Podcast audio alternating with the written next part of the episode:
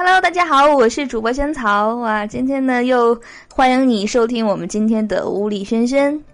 今天的你过得还开心吗？没事儿，有萱草呢。下面就来听萱草跟你分享今天的段子吧。烛光晚餐，我看着桌子对面他的双眸，感觉自己双腿发软，心跳加快。我意识到，我是把药下错杯子了，给自己下春药。别的不说，我这个人呢就容易跟群众打成一片。不信你看看我脸上这伤，是确实是打的。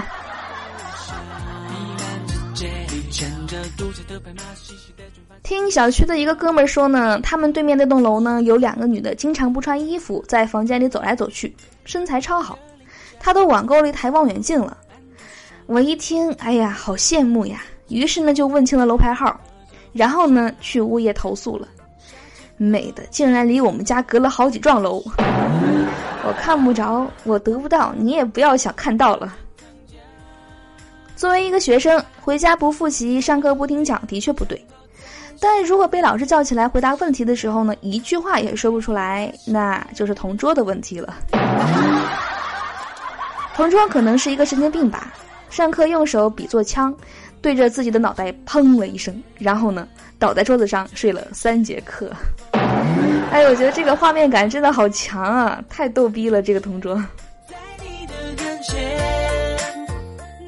今天呢，去食堂排队买饭，有一个同学没端好热汤，泼了我一腿，然后呢，他马上返回餐台，我还以为他是去给我要点纸帮我擦，结果呢，他说：“师傅，加点汤。”不是我，我这腿怎么办呀？你这没给我要纸吗？我在蒸馒头，把每一个馒头中间呢都放了一个葡萄干儿。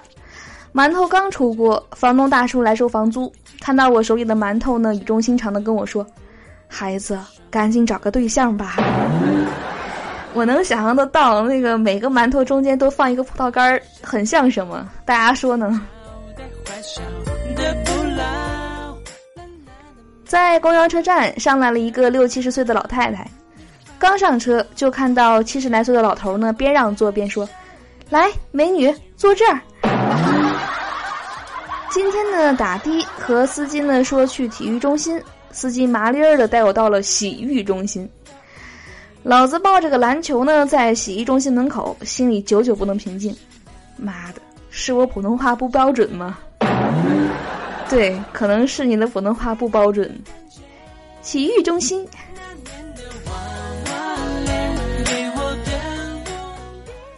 老师问，请用一个成语呢形容少女纯洁阳光。小强回答说：“天真浪漫。”小明说：“目不识丁。”老师满眼怒火的看着小明。目不识丁，我想歪了。好啦，我是主播仙草，以上的是今天节目的所有内容了，你还喜欢吗？欢迎你关注我们这档节目的微信公众账号“物理轩轩”，搜索这四个字关注就好了，就可以提前一天能听到我们节目的最新内容，还可以看到小好的文字版。如果你在“物理轩轩”公众账号页面呢回复“萱草”的照片五个字，能看到我最新的自拍照。好的，那萱草在那里等你哦，期待和你在那边有更多交流互动啦。